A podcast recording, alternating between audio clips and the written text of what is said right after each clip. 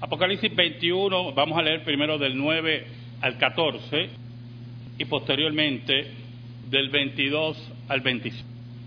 9 al 14 leemos en el nombre del Padre, del Hijo y del Espíritu Santo. Vino entonces a mí uno de los siete ángeles que tenían las siete copas llenas de las siete plagas postreras y habló conmigo diciendo, ven acá, yo te mostraré la desposada, la esposa del Cordero y me llevó en el espíritu a un monte grande y alto y me mostró la gran ciudad santa de Jerusalén que descendía del cielo de Dios, teniendo la gloria de Dios y su fulgor era semejante al de una piedra preciosísima como piedra de jaspe, diáfana como el cristal. Tenía un muro grande y alto con doce puertas y en las puertas doce ángeles y nombres inscritos que son los de las doce tribus de los hijos de Israel. Al oriente tres puertas, al norte tres puertas, al sur tres puertas y al occidente tres puertas. Y el muro de la ciudad tenía doce cimientos y sobre ellos los doce nombres de los dos apóstoles del Cordero. Y pasamos a los versículos del 22 al 27. Y no vi en ella templo, porque el Señor Dios Todopoderoso es el templo de ella y el Cordero. La ciudad no tiene necesidad de sol ni de luna que brillen en ella, porque la gloria de Dios la ilumina y el Cordero es su lumbrera.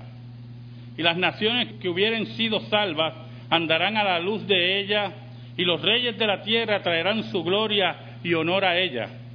Sus puertas nunca serán cerradas de día, pues allí no habrá noche, y llevarán la gloria y la honra de las naciones a ella no entrará en ella ninguna cosa inmunda o que hace abominación y mentira, sino solamente los que están inscritos en el libro de la vida del Cordero.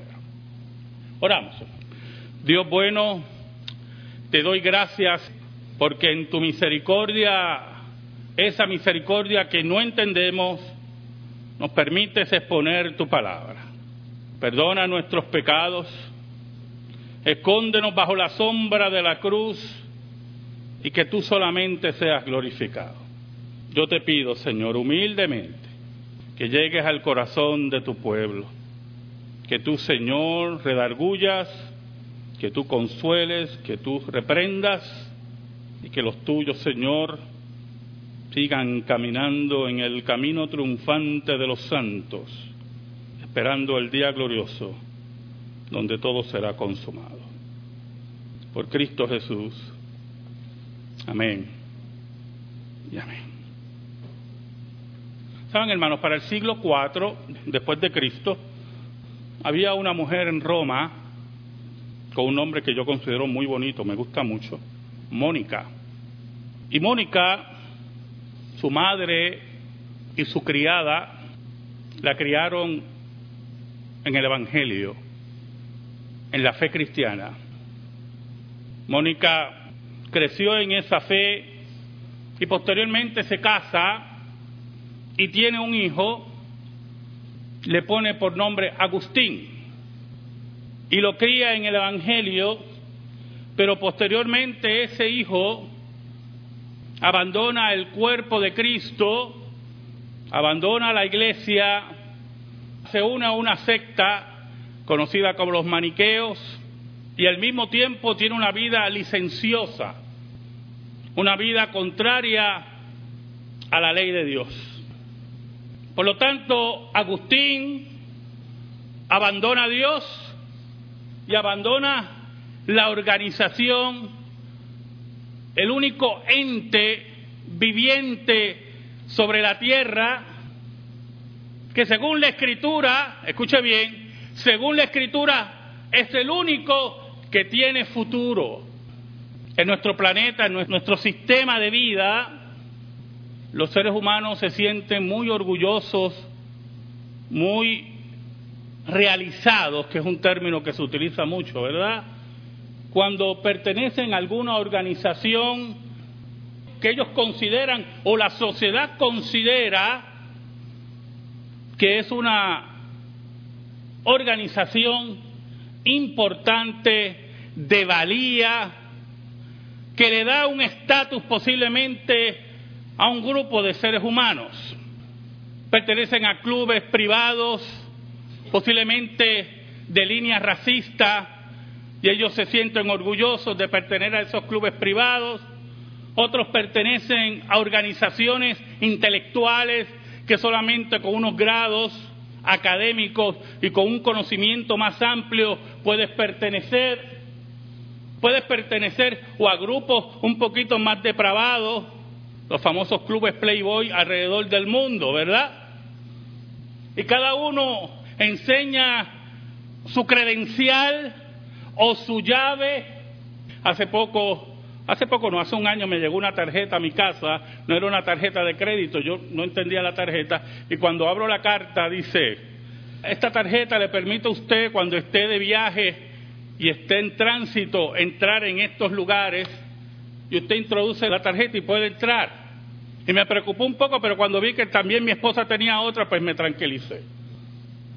Todo el mundo busca pertenecer a una organización que posiblemente le dé estatus y no está mal, oye hermano, déjeme aclarar, usted puede pertenecer a cualquier organización legítima a la luz de la escritura. Y usted dirá, ¿y por qué usted hace esa advertencia, pastor? Porque también hay otras organizaciones que posiblemente a usted le den estatus, pero van contrario a la palabra de Dios. Organizaciones secretas como la masonería, que solamente tienen, que adoran a otro Dios, que no es el Dios de la Biblia, organizaciones de corte racista, organizaciones con cortes sumamente liberales que solapadamente odian a la iglesia y la ley de Dios. Y así sucesivamente vemos que es parte integral de muchos seres humanos, de millones de seres humanos, pertenecer a algo algo que los complete, algo que le dé significado en la vida. Y hay personas que nunca pertenecieron a nada y cuando pertenecen a algo, la personalidad le cambia. He conocido personas, conocí uno en particular que necesitaba ayuda profesional, profunda ayuda profesional. Era una persona que pertenecía a un grupo religioso y ese grupo religioso pasó por tres o cuatro líderes, tres o cuatro líderes. Y el primer líder tenía su personalidad, venía de una estrata social como es clasificada dentro del capitalismo, una estrata social baja, y él se identificó mucho con ese líder. Y repetía sus errores, y yo solo decía, eso lo dijo tu pastor, ¿verdad? Pues eso no es un error, es un horror. Entonces yo me reunía con el pastor porque era conocido mío. decía, ¿por qué tú, dijiste esto? Posteriormente llegó otro líder, muy preparado, bastante preparado, y él se identificó con ese líder también. Pero ese líder un día se sentó conmigo a hablar y me habló de esta persona y me dijo, vamos a ver cómo hablamos con él porque no sale de casa. Este líder en particular tenía unas ideas políticas bastante desarrolladas y esta persona absorbe las ideas políticas. Es un problema profundo de personalidad. Todos esos problemas tienen solamente un génesis. Posteriormente se diversifican pero tiene un génesis. Se llama pecado. A nada, hermano. A nada. Cuando ese líder sale, llegó otro líder. Y este líder que llegó, el tercero, ahí fue que yo identifiqué el problema con mayor fuerza, sus ideas políticas eran totalmente contrarias al que había salido. Y esta persona absorbe todas sus ideas políticas y las repite. Y ahí fue que yo me di cuenta que había un problema profundo. ¿Sabe? El hijo de Mónica recorrió, como él decía, ¿verdad? Con mujeres, recorrió también en filosofías que negaban la escritura, que negaban la eficacia de Jesucristo y su madre, Mónica, estuvo orando por él y orando por él y derramaba su alma delante de Dios para que Dios salvara a su hijo Agustín. Su hijo se sintió orgulloso de pertenecer a los maniqueos, de tener esta vida licenciosa, de desafiar el cristianismo. Y su madre oraba y oraba por su hijo y estuvo 17 años orando por su hijo. El versículo 9 y 10 dice, vino entonces a mí uno de los siete ángeles que tenían las siete copas llenas de las siete plagas postreras y habló conmigo diciendo, ven acá, le decía Juan, ven acá, yo te mostraré la desposada, la esposa del Cordero. Y me llevó en el espíritu a un monte grande y alto y me mostró la gran ciudad santa de Jerusalén que descendía del cielo de Dios. Allí estaba en la visión de Juan la iglesia triunfante, la iglesia que nunca será derrotada, la organización que los elegidos de Dios deben sentirse orgullosos de verdad de pertenecer a ella. No importa a cuántas organizaciones profesionales o no profesionales usted pertenezca, Solamente al final de los tiempos una sola organización existirá. Interesante es que la visión de Juan a la iglesia de Cristo, a la esposa del Cordero, le llama la Santa Jerusalén que descendía del cielo de Dios. No era la Jerusalén terrenal, no era la herencia humana, no era ninguna secta judía, no era ninguna organización paraeclesiástica, era la iglesia triunfante de los elegidos de Dios, como dice Apocalipsis, los que están inscritos en el libro del Cordero.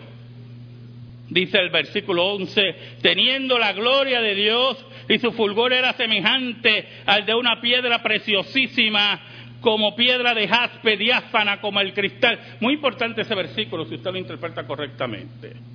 Todo el brillo de la iglesia de Dios, todo su caminar triunfante, todo su resplandor, toda su luz viene de la gloria de Dios. No hay en ella nada que pueda aportar a su gloria sino que todo lo que tiene es la gloria de Dios. ¿Sabe, hermano? Hay organizaciones de alto vuelo en el mundo que solamente pertenece a un grupo de personas con gran poder adquisitivo, el jet set, ¿verdad? Como lo llaman. Y para usted pertenecer, como dije anteriormente, a esos grupos hay uno muy famoso que un ex gobernador se esmeró mucho en entrar en Puerto Rico porque posiblemente eso le daba sentido a su vida y es el Club Roma. Y lo interesante es que para usted entrar a esos grupos de poder adquisitivo, ¿verdad? Usted tiene que tener en sí mismo ese poder adquisitivo. Usted tiene que ser persona de algún abolengo con cuentas de banco significativas, con algún conocimiento esmerado en muchas ramas, posiblemente, como dije, un ex político, un ex dignatario, pero para pertenecer a la iglesia de Cristo Jesús te pide tu corazón. Venid y comprad sin dinero, dice Dios. Venid a las aguas que son gratuitas. Y lo interesante de todo esto, que al final de los tiempos, esa es la única organización que existirá. Aquella que Dios te pide en el corazón, que con tus bolsillos vacíos y tus cuentas en rojo, Dios te invita a pertenecer a la organización que nunca será derrotada.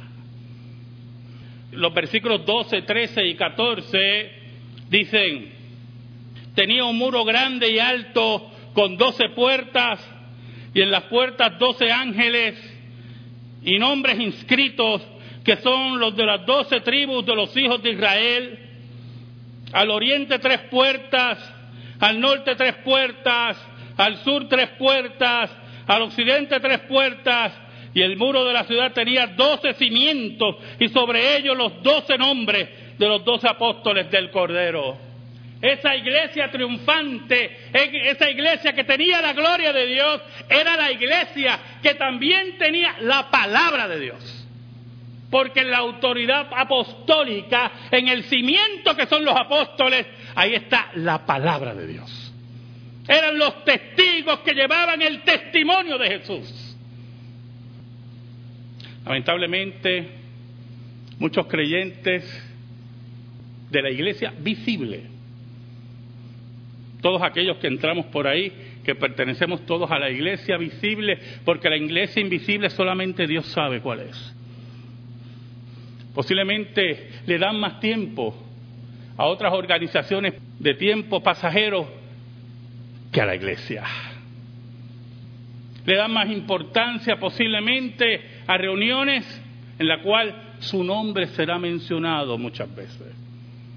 Algunos quieren traer la gloria del mundo a la iglesia y que también sus nombres sean mencionados continuamente en la comunidad de la fe, donde está presente la gloria de Dios. ¿Sabe? Un día Agustín estaba en casa de un amigo, estaba en una residencia, se me escapa el, dato, y algo le dijo que leyera el libro de Romanos. Toma el libro de Romanos y empieza a leer de las maravillas de Dios, de todo lo que hizo el segundo Adán para que él fuera justificado. En ese momento se encontró con el Dios que había abandonado hacía 17 años. Y ese profesor de filosofía, que pertenecía a ese grupo de los maniqueos, ese hombre con licencia para pecar, se encontró con Jesús. Dice la historia que empezó a llorar profusamente y le pidió a Jesús que lo salvara. Dejó toda la gloria del mundo, todos los grupos filosóficos, políticos, dejó todo eso por seguir a Jesús. Fue donde su madre, Mónica, y le dio la alegría a su madre de volver a los pies del maestro. Y usted dirá, para aquellos que no saben toda la historia, bueno, pastor, pero eso ocurre todos los días. No sé si ocurre todos los días, vamos a empezar por ahí. Pero ese joven no solamente volvió a Jesús, no solamente quiso dar el 30 al Señor, no solamente quiso dar el 60 al Señor,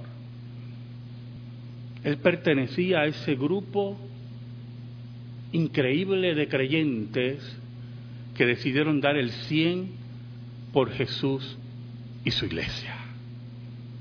E inmediatamente empezó a escribir y a escribir y a defender la fe Hizo tratados increíbles como tratados sobre la Trinidad, tratados sobre ética, tratados sobre la gracia.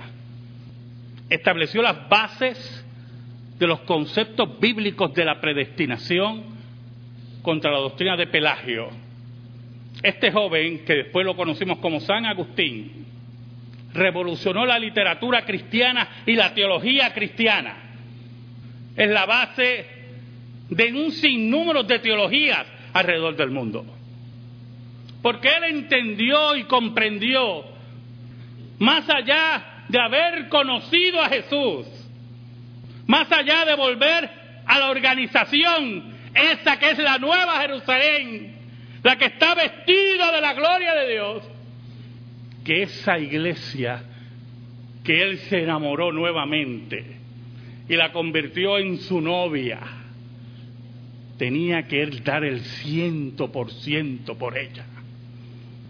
Que no había organización humana, no importando el prestigio que tuviera, no importando la escuela filosófica, que solamente al final de los tiempos la iglesia de Cristo es la que bajaría desde el cielo gloriosa.